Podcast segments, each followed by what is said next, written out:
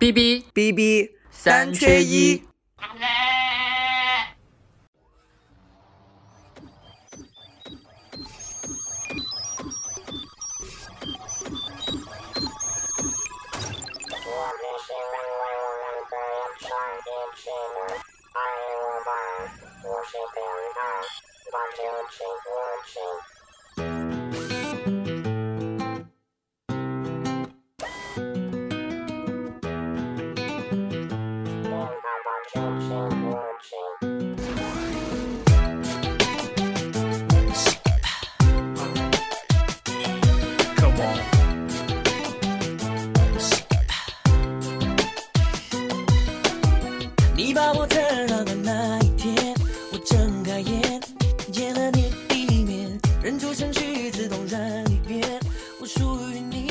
好，欢迎大家收听新一期的 B B 三缺一，我是主播八童。我是主播红中。今天我们要聊一个呢，大家可能最近很多渠道、很多媒介都在聊，但是呢，很少有人能把它聊明白、聊清楚的一个话题，就是 Chat GPT。一个非常高级，然后又感觉又跟生活非常相关的话题，是吧？这是一个。对，我觉得大家可能最近不管是从各个样的渠道、各个媒体，都很难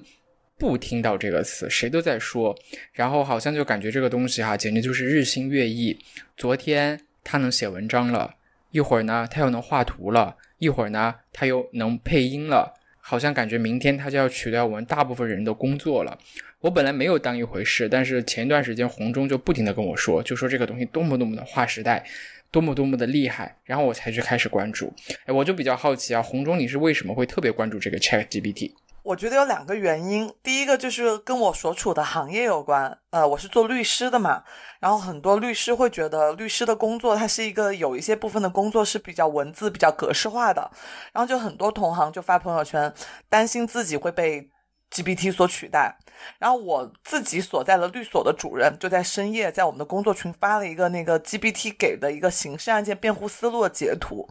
然后在那自己感叹一个老律师啊，职业很多年了，说这 GPT 比的比很多年轻律师想的辩护点都很全面，从实体到程序它都有涉及，然后呢。他就很担心自己，觉得以后的律师助理不不没有办法用了，自己的工作会被那个取代掉。还有就是我们司法考试嘛，就前阵子也有那个新闻爆出来，说 GPT 参加了美国的 ACT 考试，然后成绩还有中等，就比很多人的通过率都高。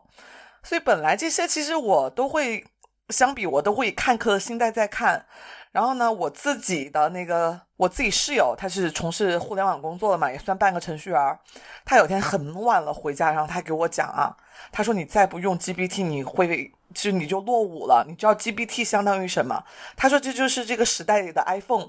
你如果不用它，你就会错过成为第一批用 iPhone 的人。然后我就说有没有那么夸张啊？他说真的，这个改变是一个划时代意义的。如果你不那个。早一点接接触他的话，你就会被那个，你就会被淘汰掉。反正他就给我贩卖这种焦虑，然后导致我就开始慢慢的了解，然后我就开始问八筒他有没有用它或怎么样。就是因为受到这种各种的因素的影响，导致就被这种焦虑情绪所席卷了，就感觉自己不做点什么或不了解一点什么，就会成为一个时代的弃儿。对，嗯，我的感觉就是说，各行各业的人，不管是不是。科技的、计算机的、互联网行业这些领域的人，他们谁都在说，但是呢，谁都说不清楚。但是不知道为什么，每个人又特别的焦虑，这个焦虑的点又不知道从哪来的。然后我有一天，我就跟我的两个朋友一起吃饭，然后呃，一个呢是以前是学专门学计算机的，他是那个上海交通大学学计算计算机的；另外一个呢是在美国读书，呃，不过从事的这个行业也是跟互联网行业相关的。这个。在美国读书、从事互联网行业的这个人呢，他就特别的焦虑，他就特别的担心，就各种各样的去关注。他已经担心到，他说他怕他明年就会失业了。然后他们两个就一直在那儿争论，说这个东西到底是什么。那个学计算机的那个朋友，他就说，他说这个东西就是扯淡。然后呢，我就比较好奇，我就我在中间，我不知道我不知道我该听谁的嘛。然后我就不停的问两边问题，我就问我这个学计算机的朋友，我说你为什么觉得 Chat GPT 是扯淡？然后他就。没有说的很清楚，就说了一个很玄乎的一个东西。他说：“你就要看它能不能通过图灵测测试啊，能通过图灵测试，它就是真正的 AI 人工智能啊。”然后，呃，我说：“哦。”好好，你就是用一个概念来回答另外一个概念，然后我就开始问他，我说那这个 Chat GPT 它的那个技底层的那个技术到底是怎么一回事？它是怎么把这些东西给写出来的、给生成的？他也说不清楚，然后就反正就不停在那强调说啊，他他不能通过图灵测试怎么样的？感觉呢？我觉得现在不管是专业人士也好，还是就是普罗大众也好，就是面对这个 Chat GPT 的感觉是面对一个新的东西。突然出现了非常强大的性能，而且呢，在媒体的这种推波助澜之下，大家一下子慌了也好，乱了也好，就是什么东西都有，然后感觉呢变得也没有什么以前也没有什么经验可借鉴，所以就是说什么的声音的人都有。当我们没有一些经验去借鉴的时候，呃，我就想到了一本那个科幻小说。这本科幻小说呢是呃阿西莫夫在上个世纪的五十年代，一九五零年出版的，名字叫做《我机器人》。我以前读过，然后这次我想到这本书，我又去翻了一下里面的故事，我非常惊喜的发现，这个作者竟然在差不多一百多年前吧，就非常精准的预见了一些我们人类在使用人工智能的过程当中会遇到的很一些问题，以及。在遇到这些问题的时候，由此会产生的一些焦虑。所以那天那个红中跟我说，我们是不是要找个角度来聊一聊这个 Chat GPT 的话题？但是我就觉得，我就觉得我们两个都不懂，都是外行的，就是说都说不明白这个东西。呃，就没有一个支点，没有一个抓手来聊这个问题。然后那天我就突然想到了这本书。那既然我们都讲不清楚，我们就看看前人在幻想的这个过程当中，在这些科幻小说的这种文学作品里面，他们是怎么来看待人跟人工智能跟 A A I 之间的这个关系的，产生的一系列的这种伦理上的也好，哲理上的也好，以及那种道德困境上的那些，呃，怎么解决那些问题，以及他。在那个时候，他的幻想对现在的这个现实生活，当人工智能真的以一个非常强大的姿态出现在我们人类社会的时候，我们他的那些经验到底是不是用？以及我们能够从它里面学什么、借鉴什么，甚至去吸取一些什么样的教训嘛？所以我想到，我们今天就可以一边来聊一聊 Chat GPT 这个话题，同时呢，再跟大家推荐一下这本真的非常有意思的这本科幻小说，写于差不多一百多年、一百年前的这么一本非常有预见性的科幻小说。那我们就先聊第一个话题吧，就是从我们自己出发，先说一下我们自己接触这个 Chat GPT 的体验。那红呃洪忠，你之前说你在律所之工作的时候。就是你们的那个什么主任啊、领导啊，也开始就是让你们大力的推广这个东西。你使用下来的那个体验是怎么样的？呃，是这样子的。本来我觉得我们应该不会成为第一批用上 GPT 的律所啊，因为其实因为我们做诉讼业务的嘛，它其实认为程序化的东西没有那么多，它不像那个飞速业务，它有很多文件是重复的。所以本来我们还秉承着让子弹再飞会飞一会儿的状态，但是呢，我老板因为焦虑嘛。他那天就给我打电话，让我给他弄一个 GPT 的账号，还告诉我这个任务非常的紧急且重要。第一天我没管他，我就没理他。然后第二天他又给我打了电话，说很重要，要把这事儿放心上啊。我就当天我就放下手头事儿，给他给他去开那个四点零 Plus 版本的账号，然后折腾了半天，让他开心的用上了。然后当天晚上他就给我发了截图，大概就因为可能网络的原因嘛，因为大家都知道啊，现在 GPT 没办法在国内那么顺利的使用，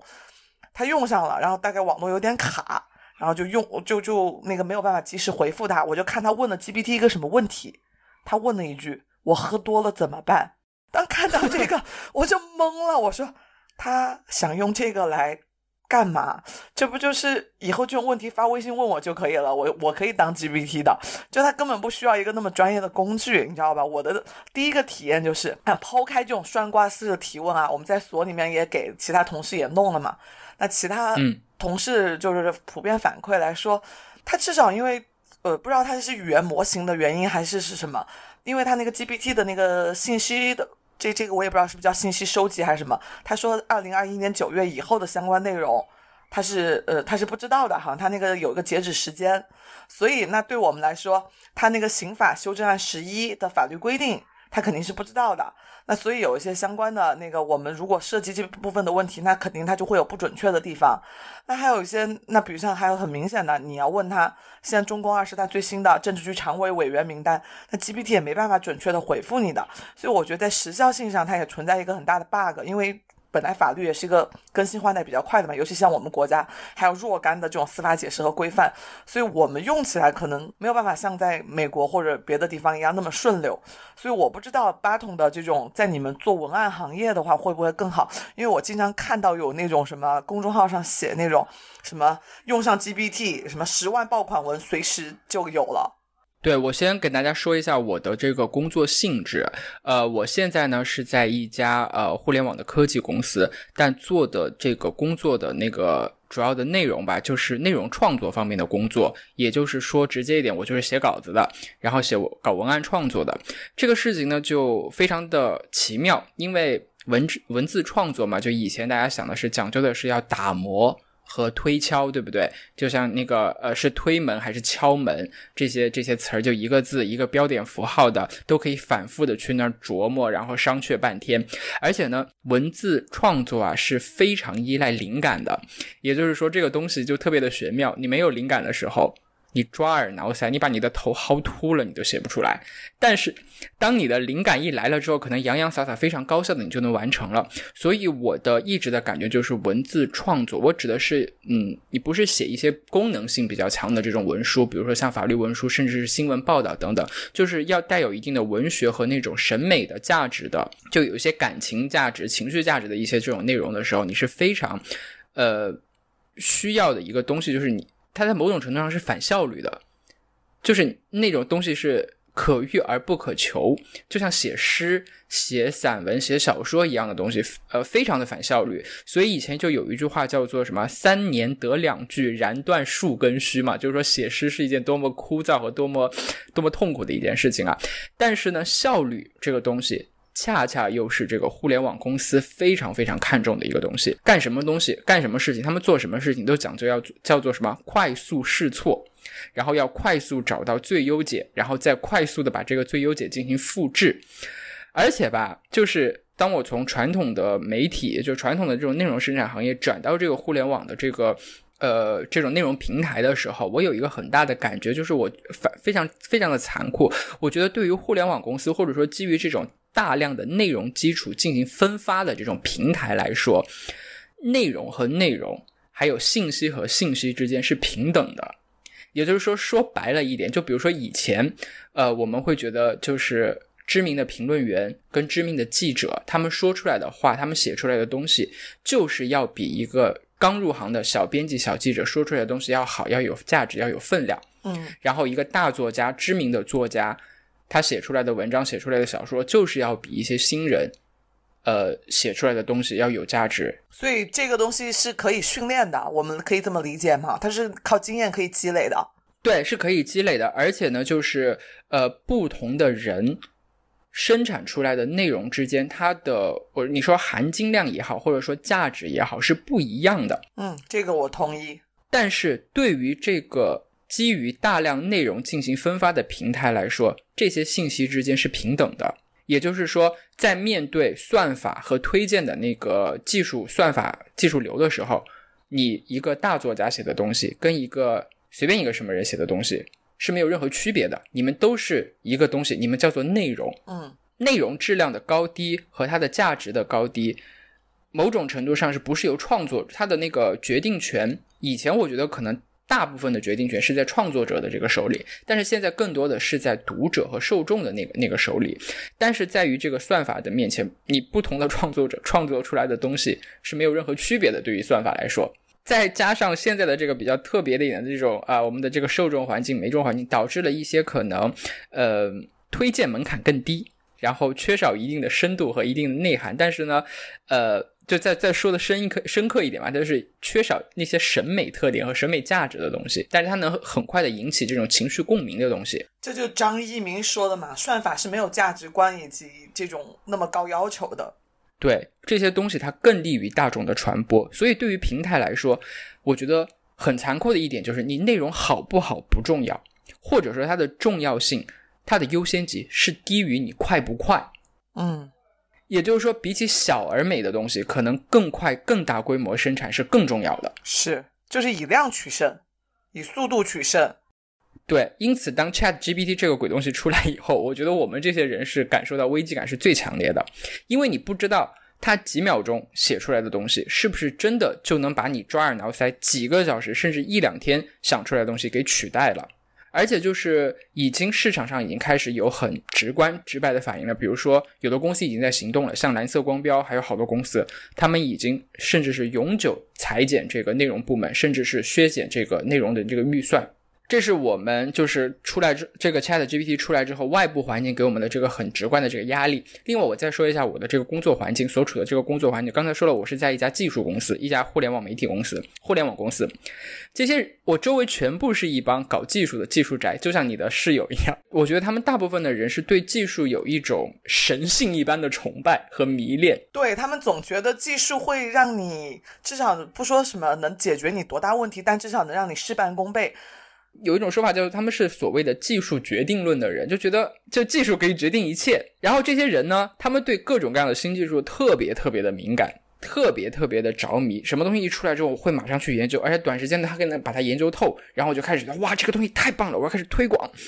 然后与此同时，他们特别看不上像我这样的，就是不迷信技术的人，不搞技术的人。我觉得这是可能是互联网科技公司普遍存在的一个这种所谓的阶级的这样一个差异。他们也知道好的内容或者好的这种用来分发的这些东西是稀缺的，但是同时呢，他们又非常看不上你们用传统的方式去生产内容的，总觉得你们太低效了。就是我不知道他们是哪来的这么拧巴。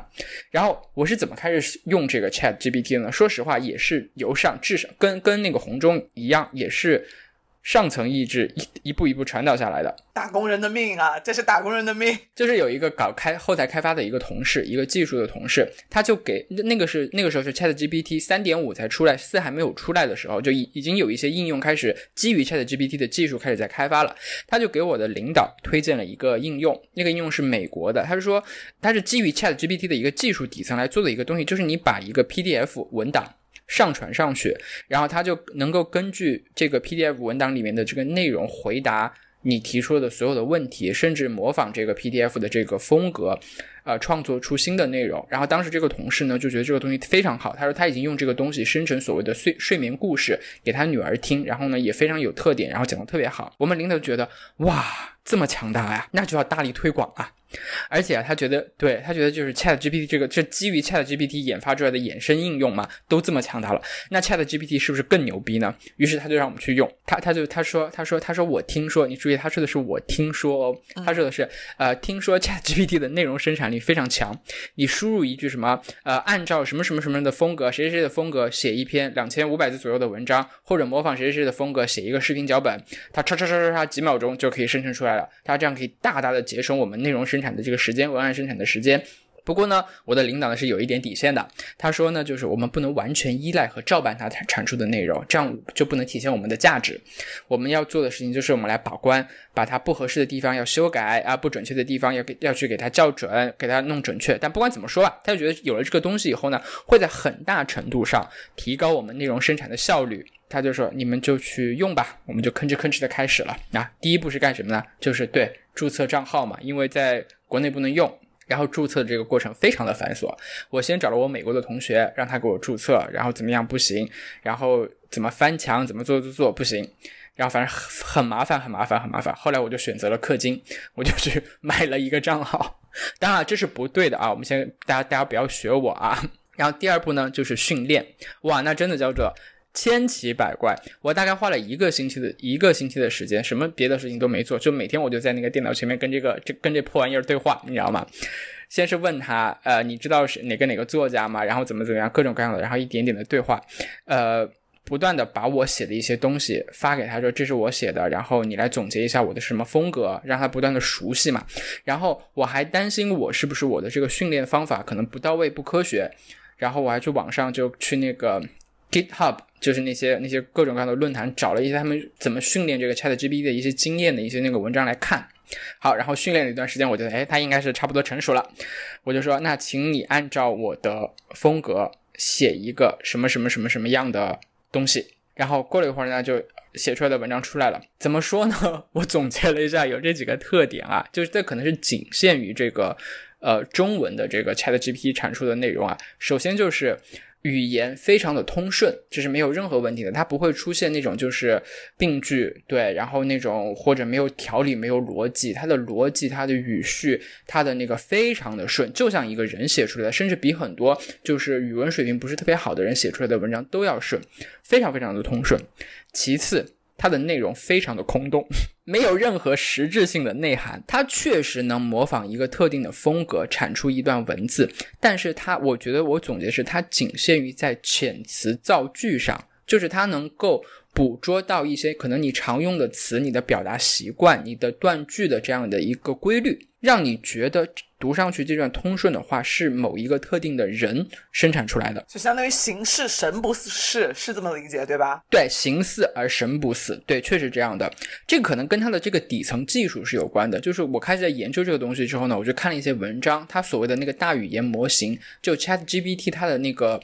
技术的这个大概是这样，它是先根据上一个字推断下一个会出现出现的字的概率，在不断的这个过程当中，以后面的就是以你前你已经说过的话来推导你下一句话要说什么，这样这样的一个就不断不断的这样的产出的这个东西，所以呢，它确实能够是模仿这个风格的，但是出来的东西我不知道是不是受限于中文的这个样本太少了或者怎么样的。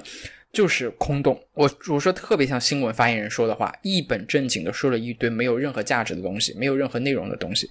另外，产出的这个 Chat GPT 产出的内容还有一个很大的硬伤，就是里面的事实性错误非常非常的多。呃，我当时呢是在介绍一本书，其中就有很多要涉及到作者生平的等等的这些事实性的东西，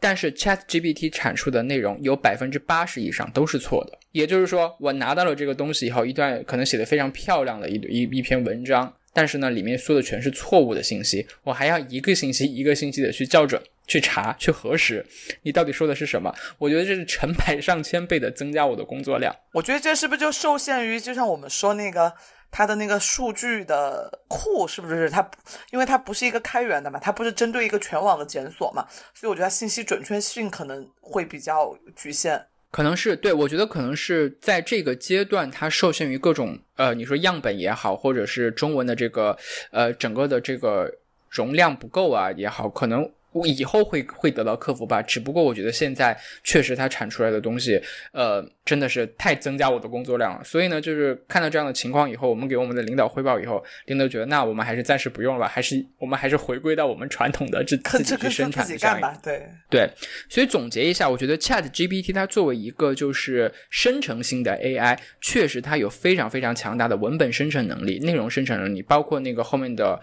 呃声音啊，还有那个图片啊，视频，对生成的能力。但是它生成的生成出来的这个东西，要达到所谓的作品的级别，是还是有一定距离的。当然，这可能只是一个过渡阶段啊，未来可能甚至真的是觉得我们也不知道，在很近的可预见的未来，它的这个内容生产的这个能力会有成倍的提高，然后我们现在看到这些问题会得到解决。所以我有一个感觉，Chat GPT 可能会造成这个内容生产的这个行业，就我的我的行业或者其他的，比如说短视频创作也好，长视频创作也好，图片、文字、音频、视频创作的这个这个行业也好，成一个两极化。分化的趋势，一方面内容生产的门槛会降得特别特别特别低，就是也就是说，可能以前你的文字功底不是特别好，你的美术功底不是特别好，你的音乐素养不是特别好，你的视频的这个剪辑能力不是特别好，但是呢，有了 Chat GPT 以及它所代表的后面这一系列的 AI 的后，像 Mid Journey 啊这这些 AI 之后，它可以在很大程度上补足你在这些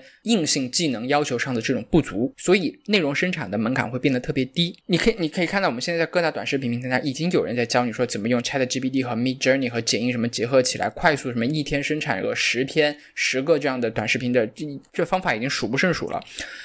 但是与此同时，另一方面，高质量的内容生产会变得更加的稀缺，门槛会变得更高，因为金字塔底部的这些内容生产已经可以用 Chat GPT 在很大程度上的来补足了，但是越往上走，对各种技能的这个要求越高的这那部分的内容生产会变得更卷。就就就是你不单是要跟以前，你不单是是要跟你的同行去拼质量，与此同时你要去跟 AI 拼效率，然后这真的不是一个指数级别的，所以真的这这个东西只会让内容生产变得这种高质量内容生产变得越来越卷，越来越卷，越来越卷。我觉得这个高质量内容本来它在整个历史的这个长河中，我们看到啊，它本来就是很少的一部分能做出这个高质量的作品来的，所以它本来就不应该是一个，我至少我个人觉得它不就不应该是一个追求效率的东西，对啊，我就说之前是反效率嘛，这个本来就应该是吧？所以这事儿我觉得只能说是因为现在这个互联网让大家出网很容易，以至于大家对这种内容要求没有这么高了，大家喜欢看一些这种很口水的东西，那可以啊。那我们只需要铺量就好了。好，那我们就现在从它可能在很大程度上造成内容生产两极分化，然后内容创作变得越来越容易开始，我们来引发来引申出来说一下这个 Chat GPT 引发的几种不同层次、不同程度的这个焦虑的问题啊。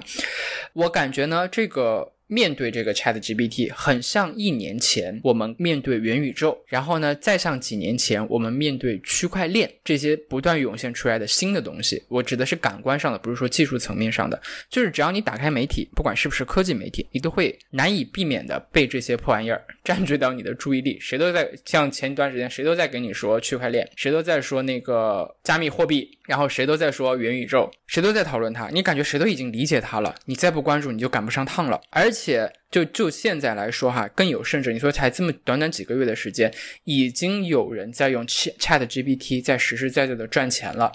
所谓的赚大钱的人，他们去资本炒作这个 AI 概念股、Chat GPT 概念股，虽然就是有波动吧，然后但是一直都是保持一个上升的趋势。还有的人呢，在用 Chat GPT 赚小钱。红中就有一个朋友干这个事儿干得热火朝天的，让他他给大家分享一下，真的是无所不用其极。真的就是为什么我说我焦虑？真的，我朋友圈可能也是各色人都有啊。我朋友圈不止一个人，我朋友圈我见过各种海报，什么就那种宣传语叫用 GPT 来赚钱，靠 GPT 来掘金，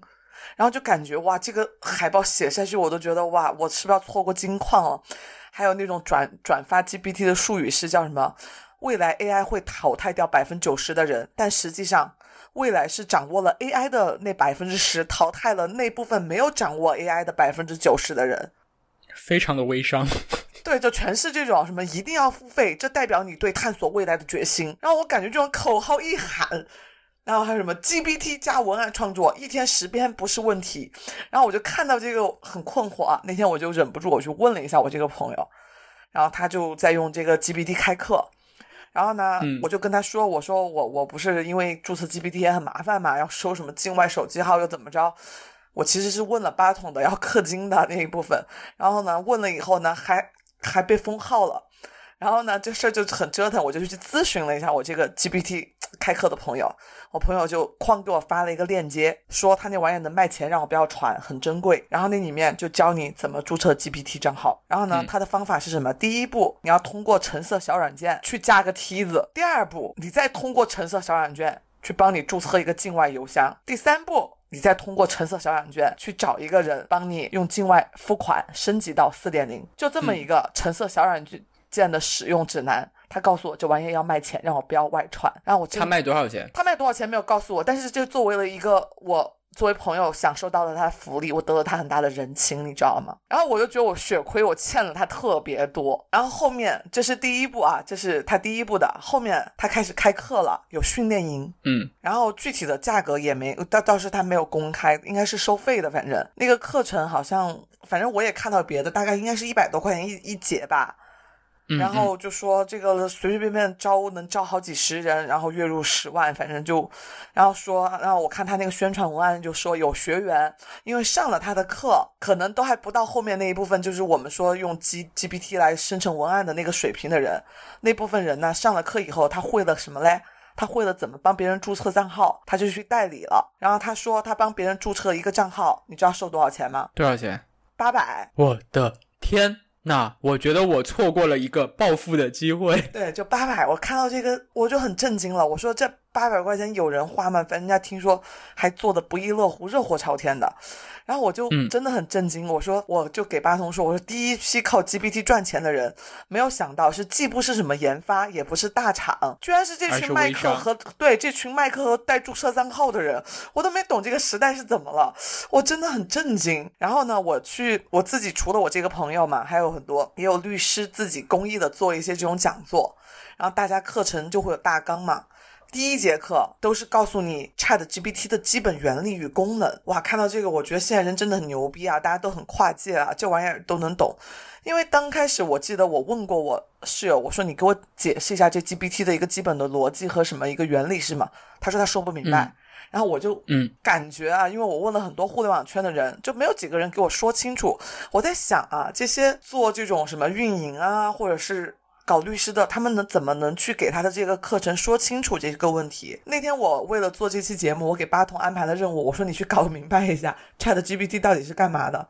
然后八筒那几天就看了各种书啊、视频啊，回来给我说的几个字儿，搞求不懂哎，字倒是都认识，我不知道他们在说什么。真的，我看了很多，就是呃，首先是很科普的那种什么呃，关于 Chat GPT 你一定要知道的几件事，然后怎么样的，一点一点的深入的去看，然后慢慢的就看到那些专业的，比如说大数据的这个专家，然后人工智能的专家，他们写的各种科普的文章来讲这个 Chat GPT 以及它背后的所谓的生成式 AI 和大语言模型等等这些所有的东西。就是我知道你们在说什么，但是我真的不明白你们到到底在说什么的那个感觉，就是太多的这个技术的壁垒，以及太少的公开对外公开的信息。因为像 OpenAI，它的很多，它是现在是属于一个全盈利的这样一个公司，然后它的很多技术的那个核心东西是没有办是没有公开的，就外界对它这个东西的这个原理，以及它是怎么样突然就拥有了很多呃让我们觉得非常难以置信的能力，它这个临界点在哪里？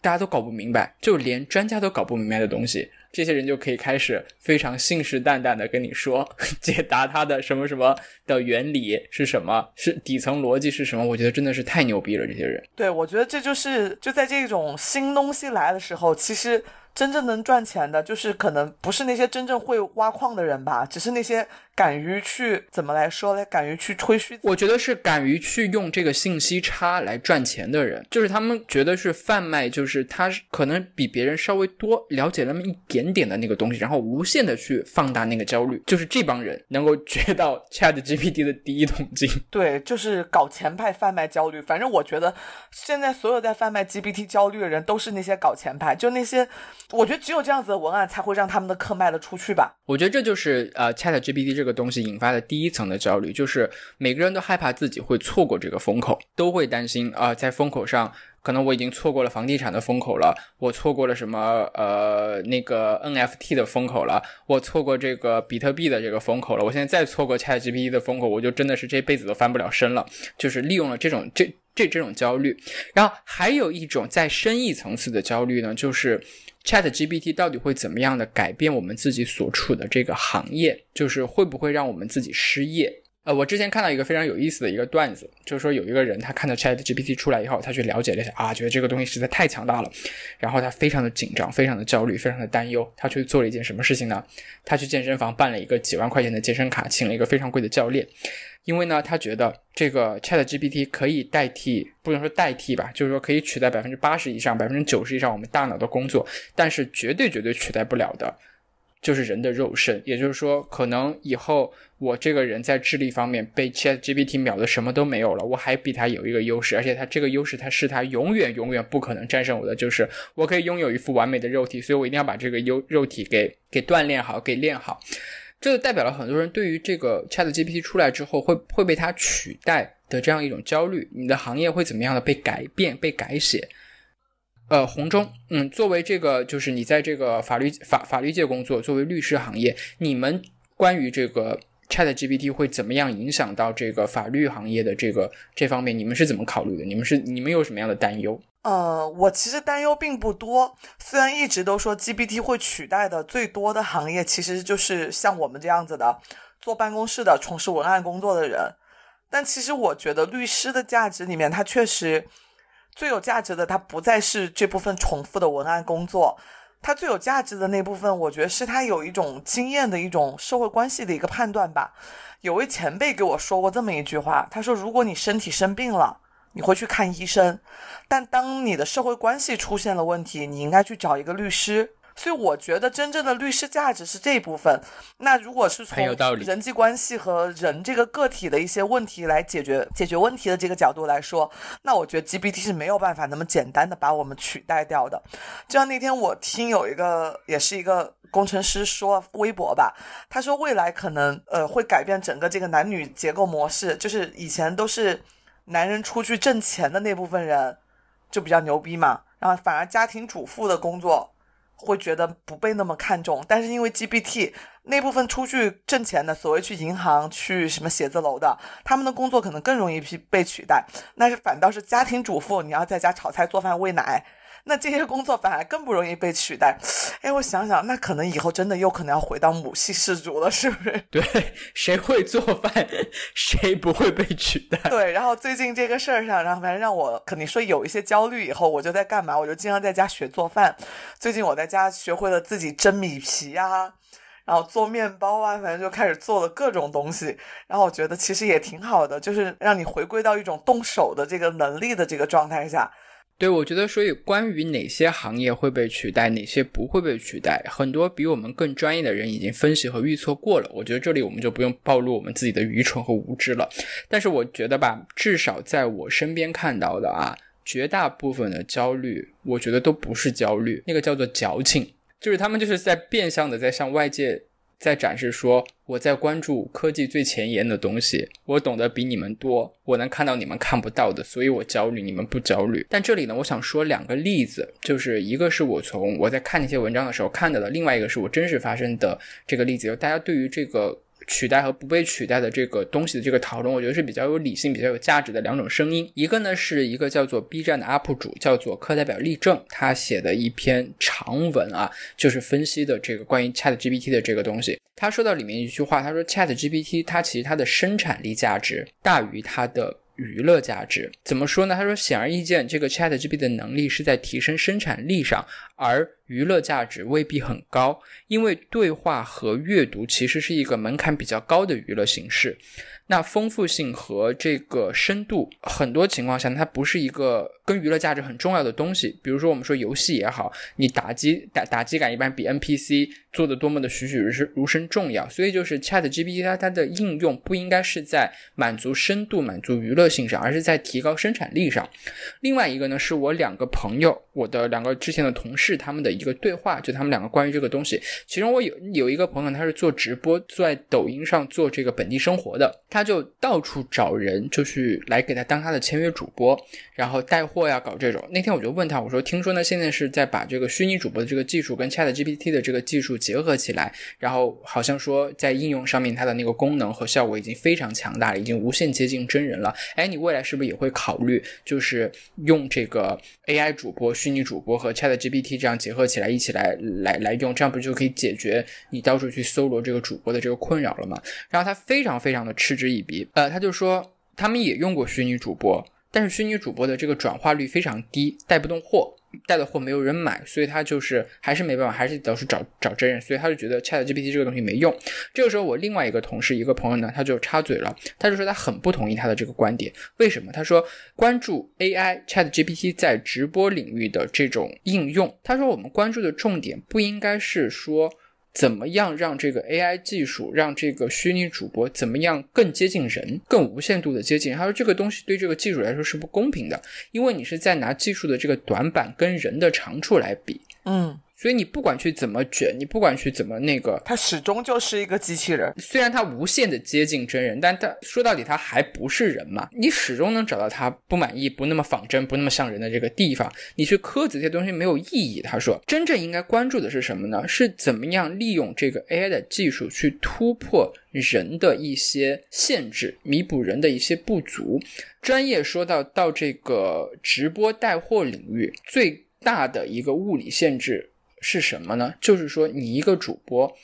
不管你多么的敬业，不管你多么的不睡觉。嗯，你总归要分出吃喝拉撒的时间。对你不可能全天二十四小时一直在在在播上。对你不可能坐在那个地方一动不动的，然后永远情绪饱满、永远精神饱满的去做你的直播。但是如果用了 AI 和虚拟主播的这样一些技术结合起来之后，它可以突破这个限制，就突破了就是人本身的这个生理条件。嗯。的这样一个限制，他说更我们更多思考的这个发力点、着力点，一个抓手应该是在这方面，怎么样用虚拟的技、用虚拟主播、用 AI 技术弥补我们人自身的这个物理。和生理条件限制下的这个不足。呃，他这番话让我觉得非常有启发性，因为呢，谁说 AI 和人就一定是非黑即白的？对，就一定是你死我活的这种零和博弈。我们干嘛非要去争这些东西？其实更有建设性的角度就是应该去想，我们怎么样发挥 AI 的长处，弥补人的短处。我觉得这样来的话，是能够更好的应对 Chat GPT 引发的第二层焦虑，就是谁取代谁，谁代替谁的这样一个一个问题。那说到这里呢，我们就再说的深一点，说一下 Chat GPT 引发的更深一层次的焦虑，那可能就要上升到一些伦理跟哲学的这个层面了。那就是这样，这个 Chat GPT 以及它代表的 AI 技术，未来它会在道德、在伦理上、在法律上引发哪些危机？我觉得这个关于这一点，那个洪忠你是怎么看的？法律上有一个点啊，就是因为它是个 AI 嘛，就他们很多律师在思考，就 GPT 创作的东西的著作权归谁的？就是比如像他帮你写的这个文文章的这个著作权是你的还是这个 GPT 的？那以后他会不会涉及一些抄袭或怎么样的？这个法律上的问题，所以我觉得还有一个就是，我真正为什么我觉得就是很多人就是会产生这个伦理焦虑。是我之前看过有一个报道，是那个 OpenAI 的那个老大他自己表示，他说，因为现在 GPT 为什么牛逼，是因为他自己出现了推理能力，但是他说他们 OpenAI 的研究者自己没有搞明白这个推理能力是怎么来的。嗯，那个临界点在哪里？所以从这个点上我来说，就是人对这种不可控的东西会产生这样子的忧虑，我其实是能够理解的。就像最早他们开始要求暂停那个 GPT 开发的那个人说，就是我们不应该冒着失去对文明控制的风险，将决定委托给未经选举的技术领袖。只有当确保强大的人工智能系统的效果是积极的，其风险是可控的，才能继续开发。我觉得人类之所以慌乱的本质在于他们。对这个东西，他不知道未来预计它会往哪个角度发展，所以假设我们认为这个参数模型是千亿左右，就就是随着你进一步投喂它，就让你们喂它那么多东西以后，它会出现什么样的变化？感觉就是这帮研究者是他是没有办法预测的。如果再这样子喂下去，那等到发展到 GPT 六、GPT 八的时候，它会不会有那种自主设定的身份，或者具有自主意识，或者悄悄的隐藏了某种坏心眼儿？我觉得这是很多人在担心的这个点，然后那法律上我觉得是可以做一些约定的了，所以我觉得真正难的是在这个，因为人们对未知世界已经不可控制了。对，因为其实我们往之前看，每一次的技术革命，这个技术发展这个东西，它永远是走在伦理道德还有法律的前面的，都是在这个新的东西出现以后，人才会去思考我怎么样从伦理、怎么样从道德、怎么样从法律层面上来规管它，让它更好的约束它的不好的那一面，发扬它好的那一面，为我们人类服务。而这一次为什么会这么多的不一样，是因为这个东西。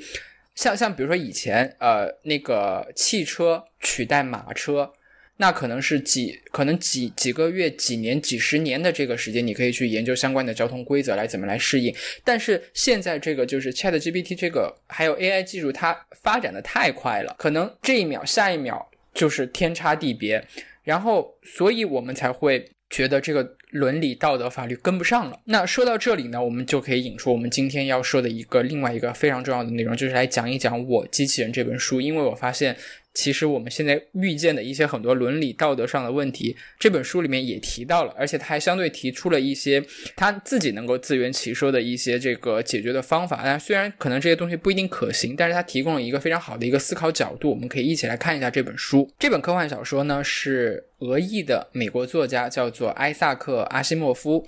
在一九五零年出版的一篇一本短篇科幻小说集，可能比起这一本科幻小说啊。这个阿西莫夫他更出名的作品呢是那个《银河帝国》系列，就去年已经拍成了美剧，不过口碑不是很好。然后这个阿西莫夫真的是一个非常神奇、非常传奇的这么一个科幻作家。我觉得我们在介绍这个《我机器人》这个小说之前呢，就是先请红中给大家介绍一下阿西莫夫这个作者。对，刚刚已经说了嘛，阿西莫夫其实是出生在俄国，但是他毕业呢是在哥伦比亚大学。他和那个美国的另外两名作家并称为科幻小说的三巨头。头就是一个是那个罗伯特海因莱因，还有一个是那个亚瑟克拉克。这个阿西莫夫有名，我觉得可能大家应该是应该是从那个马斯克知道的吧。当初那个马斯克做那个这两天不他又发射火箭失败了嘛？他当初放在火箭上的一套书就有这个阿西莫夫的那套作品嘛？就刚刚那个基地对，那个八筒提到的这个阿西莫夫之所以牛逼呢，我觉得就像刚刚我们说的，他跟 AI 创作是不一样的。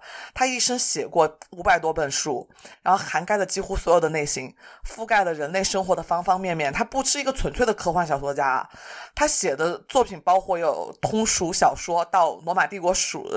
然后到科普读物，到什么远东千年历史，从圣经指南到科普文学，甚至包括那种两性生活指南。然后我记得我看他有本书上说什么蚊子腿的什么比什么短这种小小科普的搞笑文，他也写过，说他没有没有驾驭不了的文学类型，所以我觉得这就是那种老天爷赏饭吃的那种人。就他的创作特别容易，说这个人有一次上电视节目，那个主持人就就挑挑衅他嘛，说你能不能现场写写作，然后框人家大手一挥，打字机一拿来，三十分钟他写出了一篇一篇科幻小说，他跟 G P G P T 的创作效率应该是一样高的，我觉得。当然了，他可能比 G P T 的那个我们说的娱乐价值啊，什么丰富性和深度好太多了。这是我觉得这种就是那种上帝赏饭吃的人，我们不能跟他比啊。对这个。我机器人呢，是他在这个基地系列和银河帝国系列之外的一个很重要的一个系列的这个小说，就是关于机器人和人和 AI 的这样一套一套一套那个作品。然后我机器人是其中的一本。然后呢，这本短篇小说呢，我们刚才说的，它是出版于一九五零年，它一共收录了九篇短篇的科幻小说。这九篇科幻小说呢，呃，最早的是阿西莫夫创作于一九四零年，最晚的是创作于一九五零年，也就是在这个四上个世纪四十年代到五十。年的这十年时间，然后这个时间的这个背景非常有意思，我觉得在在这里可以给大家多说一点啊，就是这十年，就一九四零年到一九五零年呢，这十年是被称为美国科幻小说的黄金时代。然后也就是说，在这十年里面，美国的这个科幻小说出现了一个井喷式的发展，涌现出了一大批非常非常有影响力的科幻小说家，像刚才提到的那个。呃，科幻小说的三巨头 Big Three，一个就是阿西莫夫，还有这个罗伯特海因莱因，还有就是阿斯克拉克这一批科幻小说呢，小说家呢写出了很多很多，直到现在都还有很大的影响力的科幻小说，到现在都还在不断的被翻拍成电影、电视剧的这些科幻小说。这一批科幻小说家，黄金时代这批科幻小说家，他们的有一个共同的特点是什么呢？就是他们的写作的这个科幻都非常的硬核。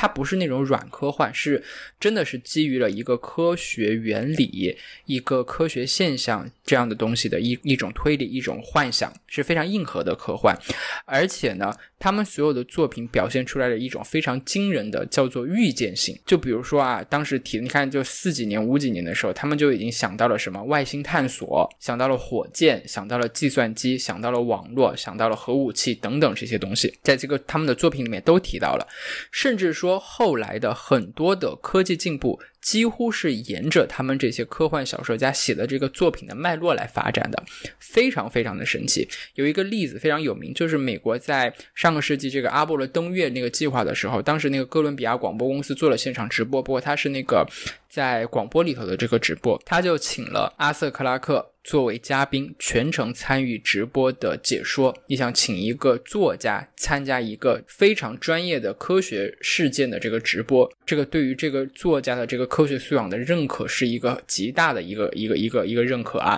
还有的很多的那个参加参加这个登月计划的这个航天员就说是阿瑟克拉克的。小说激发了他们对探索外太空的这个好奇。这个阿西莫夫他也是这样的，他的作品也预见到了人类在很多科技领域的这种进步。具体到这本《我机器人》，它就是非常精准的遇见了人类在 A A I 应用领域的很多的问题也好、困惑也罢，真的说起来非常的有意有意思。我们现在就可以来具体的来说一下这本小说了。刚才我们说啊，我机器人呢是一本短篇小说集，但是呢，它不是单纯的把九个故事组合到一起就完了，它用了一个非常巧妙的一个主线，它说的是把这九个故事给串起来了。它是虚构了一个名叫苏珊苏珊凯文的这么一个科学家，他是这个 AI 研究领域里面的这种奠基人物，创办了机器人心理学这个学科。然后呢，在二零五八年的时候，他要退休了。有一本杂志，有本科学杂志，就策划了一期特刊周年特刊，给这个苏珊凯文呢做了一个非常深入的这样一个专访，回顾他的职业生涯，就一个访谈录。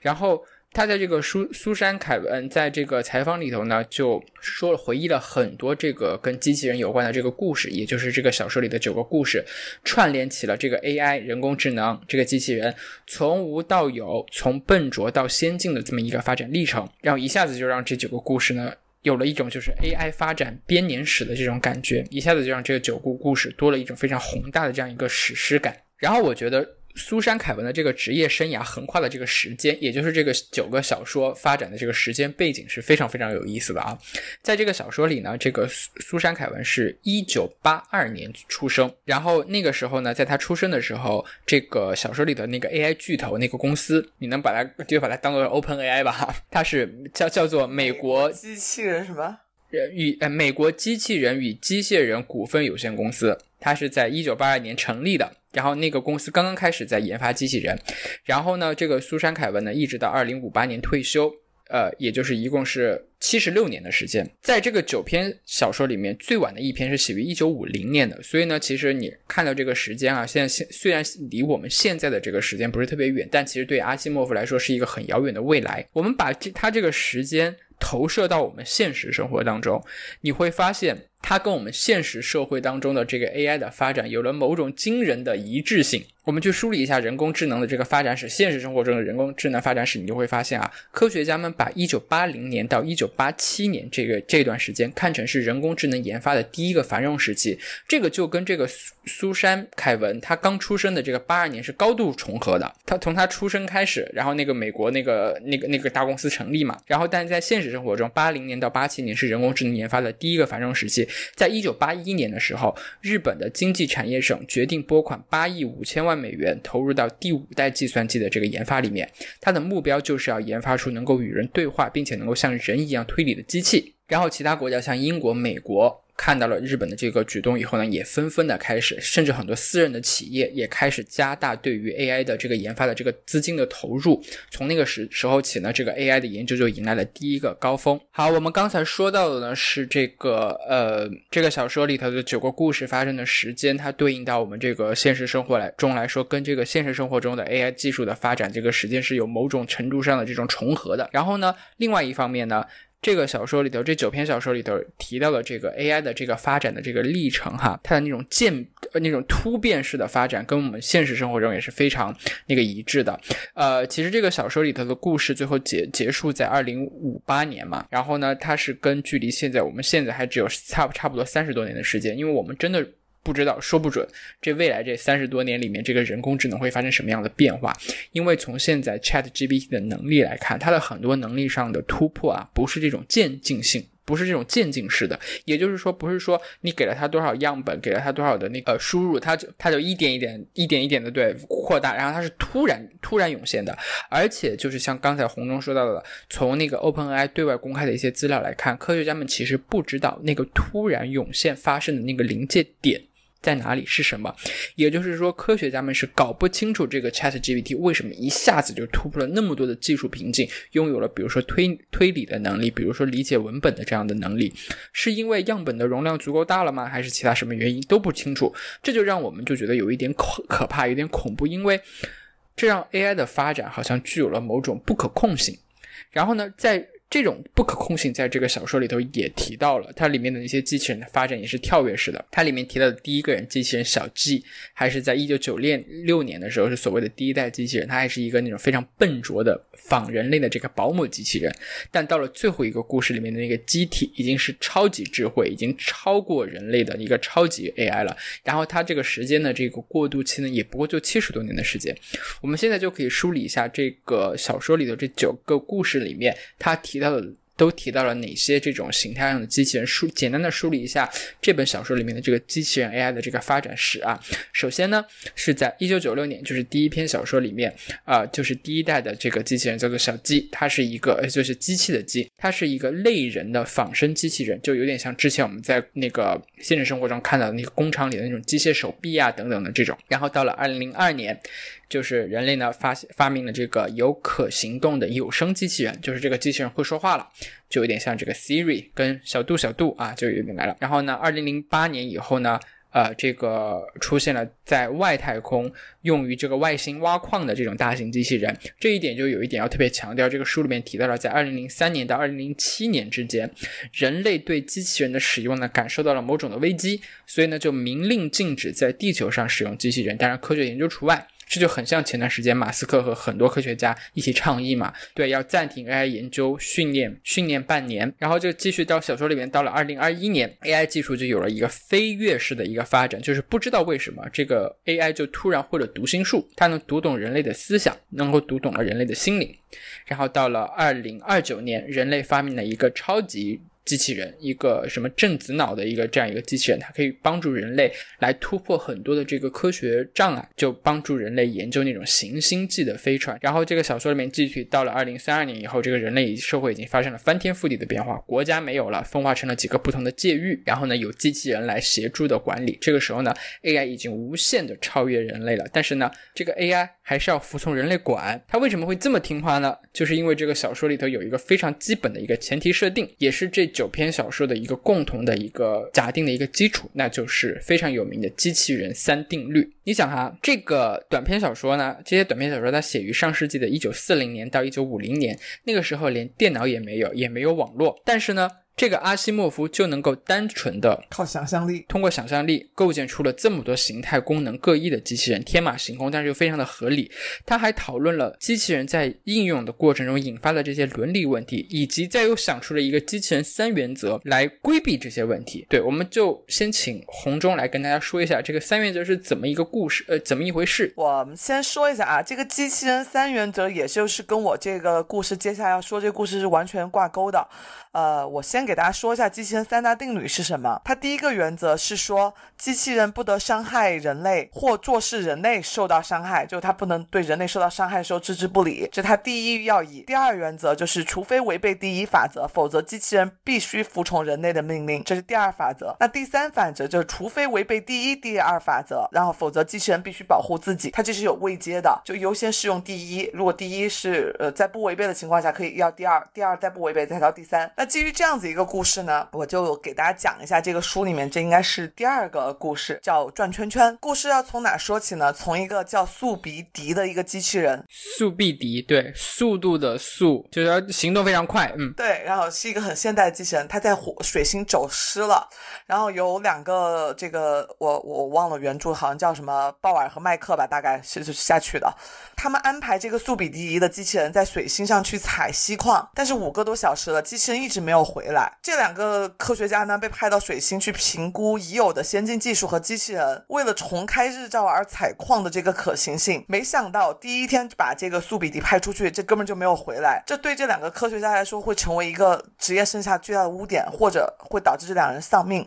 因为如果没有这个东西的话，他们就没有办法修复他们飞船上有个叫光电磁阻的东西。如果没有对，没有那个锡矿的话就不行。就没有的话，这两个人在水水星上就会被慢慢的被太阳烤焦掉。所所以大家也会问，为什么这两哥们不自己去采锡呢？就根据那个阿西莫夫的描写来说，当时他们穿上最先进的设备，他们也只能在那个水星待二十来分钟。但是，所以就必须依赖于这样子的这种专门为这个外星开采所设计的这样子的机器人。结果呢，就这派出去他半天没有回来。他们想的第一个方案就是要去把这个机器人找回来。第一个方案，他们就想，他们穿着衣服出去找，但是发现就他们从那个基地出口到那个最后机器人消失。这地方太远了，他们没有办法呃来得及返回，所以他们俩也得死。那这个方案就不可行了。紧接着呢，他们想了第二个方案，因为他们在基地找到另外一个出口很近，大概只有三公里。于是他们套上那个他们的太空衣的话，他们是能够去找的。而且这中间的过程中也依赖于他们在基地发现了另外一个很古老的，就像那个刚刚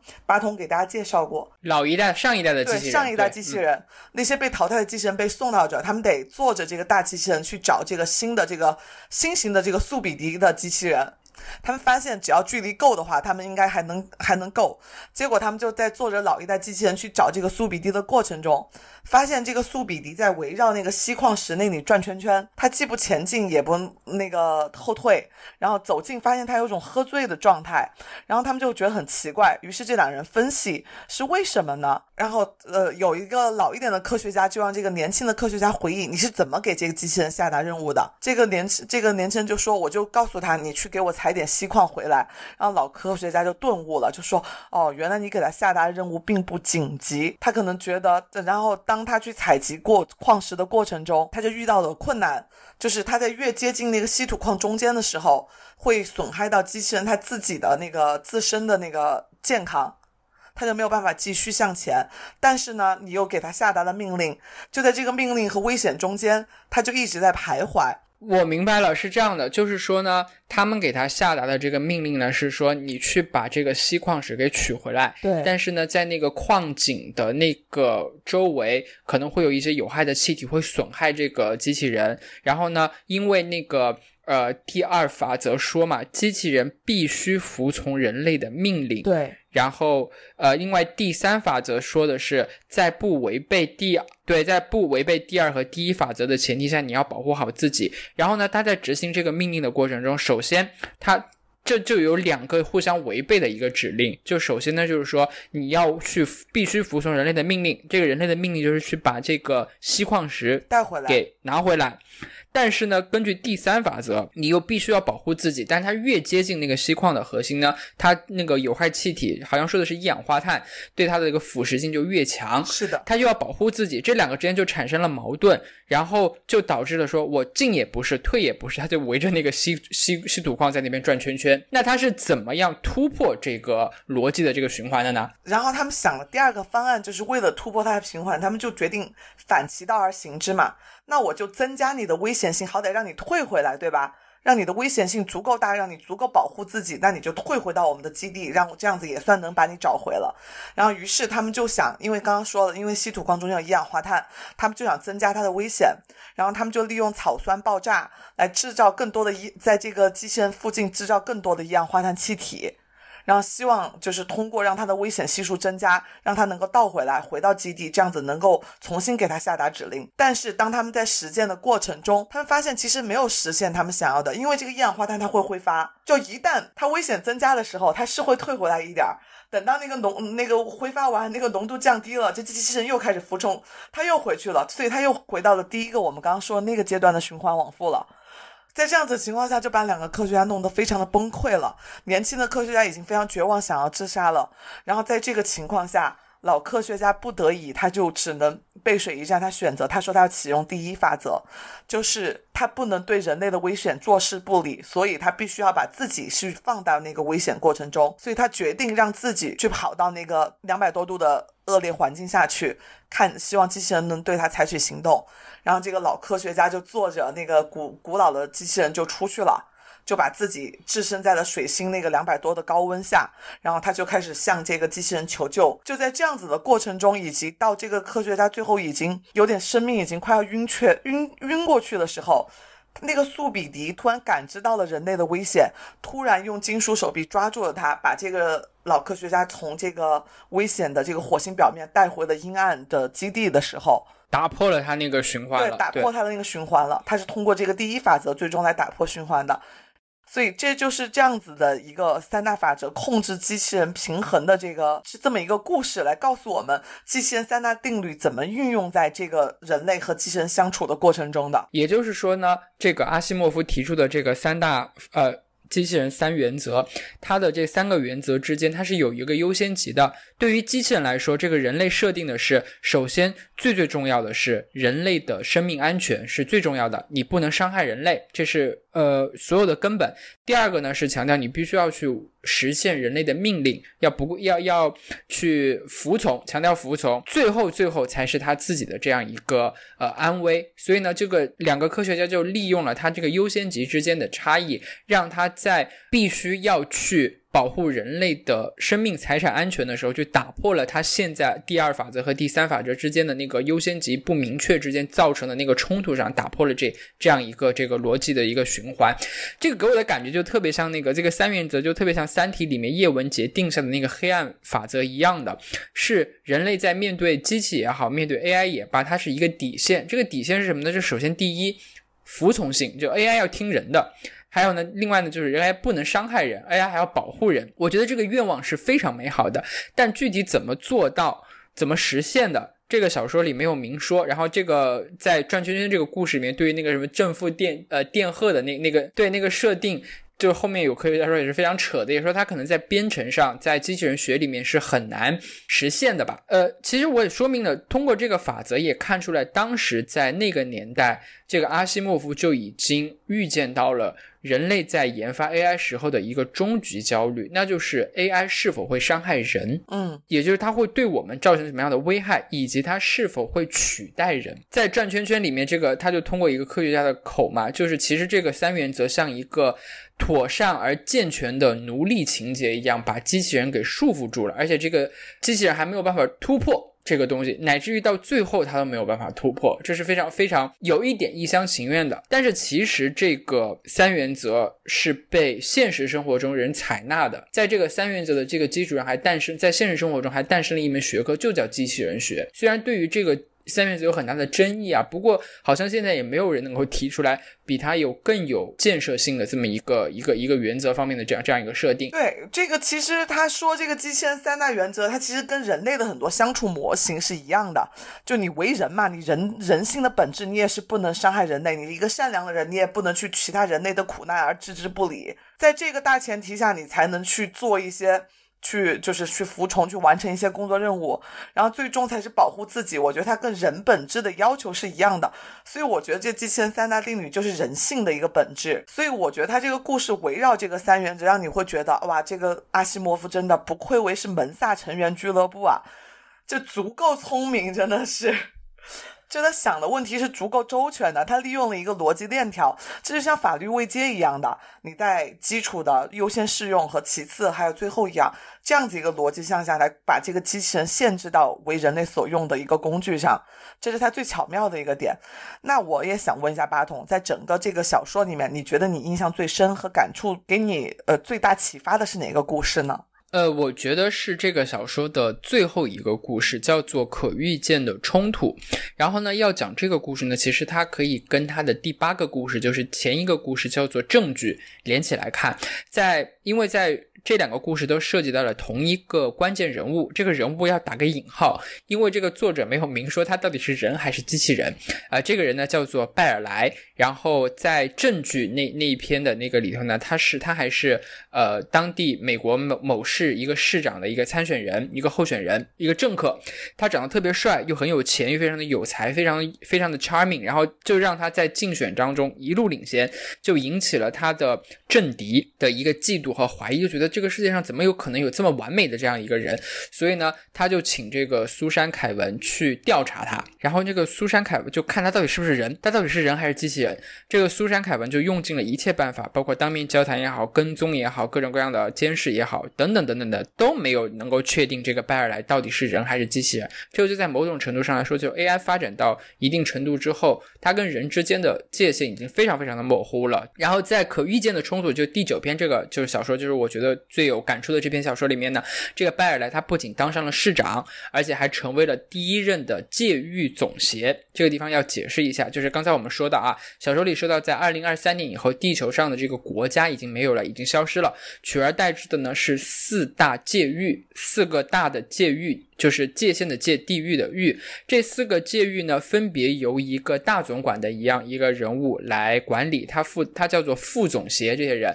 然后在他们之上呢，还有一个。最大的一个统领，它就叫做界域总协，就相当于地球的这个大总管一样的。而那个时候，这个地球，这个地球的这个大总管就是这个拜尔莱。到了这个时候，那个时候呢，这个人类社会已经研制出了一种超级 AI，他们把它命名叫做机体，由它来负责地球运作的管理。这个运作管理包括什么？就是怎么样去。分配这个资源，怎么样去协调生产，哪个地方生产多少，哪个地方什么时候，就是协调这种东西。几十年来，这个机体运作的非常好，非常的完美，没有出过任何纰漏。人类社会也在它的这个管理下风调雨顺，国泰民安，消除了贫困，消除了失业，每个人都安居乐业，欣欣向荣，等等等等的。但是呢，就在二零五几年的时候呢，人们就发现这个机体好像是不是失灵了，就是它出了很多的问题，出了很多的纰漏。比如说呢，有的地方发现了某个行业的这个产能严重严重的不足，就是什么水也不够，什么东西也不够，食物生产也不够。但在有的另外的地方呢，有的行业呢又发生了非常严重的产能过剩，这个东西又生产多了，那个东西又生产多了，就出出了一些混乱。这个拜尔莱呢，这个地域总协呢。这位总协呢，就不找不到原因，他就请这个苏珊跟他一起去调查，让他们去走访了各个界域，走了一圈，最后发现这些问题啊，产能不足的问题，产能过剩的问题，什么协调的这个问题，导致了很多这个行业的这些企业破产啊、倒闭啊，怎么样的？因为不平衡了嘛，啊，就是被淘汰了。而所有被淘汰的这些企业的这个负责人，他们都是来自于一个反 AI 的组织，叫做人本协会。就是你听它的这个名字就知道，它强调是人的本位作用，以人为本，反对机器人来管理人类社会的这样一帮人。因为出了那些问题，淘汰了这些企业，人本协会的这些人就不能再参与人类社会的资源的分配的各种工作了。也就是说，他们被从这个人类的这个关键岗位上给剔除了。然后经过定进一步的调查跟研究，这个拜尔莱跟苏珊就发现，制造那些纰漏。引发那些问题是机体有意而为之，也就是 AI 它有意的制造了一些混乱，然后来剔除了可能说反对 AI 的这样一些人，让他们把他们隔除在这个人类社会的这个主导权之外。为什么呢？因为这个 AI。他嗯，他们这个机体在运作的时候，它绝对不会出错。然后在第一法则的这个主导和规管下，它能够保证这个人类社会向较一个更好、更合理、更完美的一个秩序去发展。而反对 AI 的这些人，在这个大语境下面，就成为了有害人类社会发展的一些不安定的因素。所以机体就把他们识别为一些。冲突性的东西，一些可预见的冲突，然后通过这样制造混乱的方式，把他们从人类社会里面给剔除了。这就是，也就是说。这个机器人在那个时候已经全面的接管了人类社会的发展，但是因为第一法则根深蒂固，导致他们这个发展呢，即便是他接管了以后，他是对整个人类是有好处没有坏处的。所以在通过这个故事，阿西莫夫提出的思考非常的深刻，就是有一天，当 AI 已经比人类强大的太多太多，最后能够代替人类统治世界，而且比人管理这个世界还要管得更好的时候，如果他呢还受到他们。还能受到这个三原则的规管，不会伤害人类的话。人类利益不会受到损害的话，实际上人类有没有可能去让夺出一部分的主导权？我想把这个事情延伸到我们的这个现实生活当中，就是说，我们面对一个非常强大的 AI 助手的时候，如果这个 AI 真的是做的比人类好的很多很多很多，在它不伤害人的前提下，我们是否愿意的适当的去让夺出一些主导权、控制权？但一旦让夺出去呢，这个是不是就意味着人类文明的终结？这些问题就是去想一想，即便到现在来说，可能我们都还。还是想不到答案。我觉得，就人类就是那种是人性本质。我觉得他可能有一些逐利和贪得无厌的这种这一面在那儿，是恒定在那儿的。所以很多时候，人类不放心自己的同时，也不放心其他人。当然，他也不放心机器人。对，我觉得是一种占有欲，就是既要也要。这是就是所有的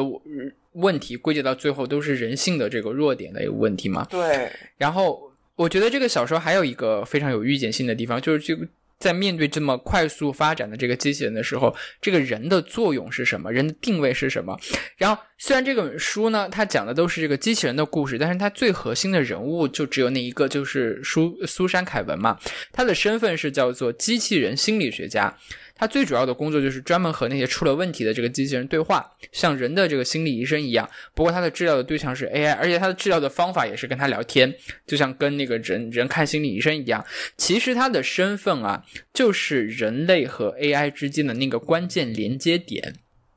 它就是扮扮演的就是人类和 AI 沟通的这样一个桥梁。也就是在 Chat GPT 出来以后，很多人在说的，虽然这。这破玩意儿，它可以取代很多人，但是消灭很多的工作。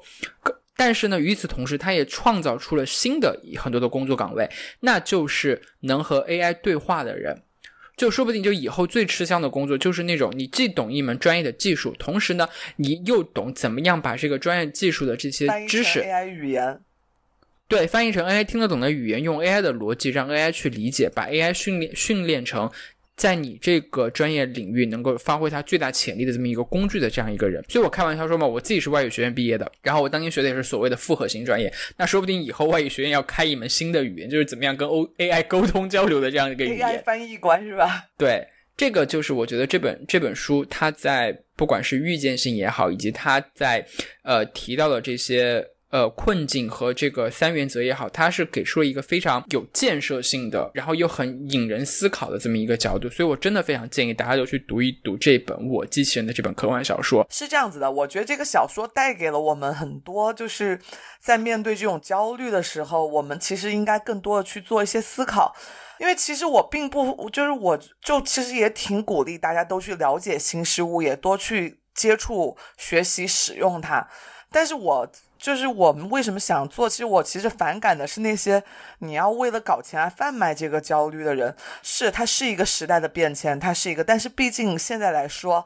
呃，OpenAI 自己也说自己的这个 GPT 四点零，它其实是一个 demo，它它是一个不成熟的东西，所以那你没有必要去强调，就是说你只有要什么学习 GPT 之后实现月入十万。那如果那么好，你为什么不自己就去月入十万就好了，还要出来授课卖这些钱或怎么样呢？就是我觉得学习新的东西，大家需需要有一些渠道和付费，我觉得都是可以理解的。对，我就觉得是面对新的技术、新的事物，呃，每个人有焦虑是很正常的。然后消除焦虑、解决焦虑的一个办法，我觉得最好的就是你更多的去了解它，更多的去认识它，更深入的去认识它。当你认识的它越充分、越深入的时候，你就越能找到它的长处在哪里，它的界限在哪里。这样的话，就是对你消除这个焦虑是非常有帮助的。所以在最后，我们想说的是，我最想说的就是，大家少看一点公众号，嗯多看一些那种第一手的那些科普的干货。就如果你看不懂的话，你去看一些这个科普的很多科普作家写的文章。我在这里我想推荐两个，一个呢是叫做课代表例证，之前也提到了，还有一位呢就是北大的朱村松教授写的一些关于人工智能还有 Chat GPT 的一些科普文章。我们也把他们写的这些文章的一些链接会放在我们这期节目的这个 show notes 里面。大家有兴趣的话呢，可以去研究研究，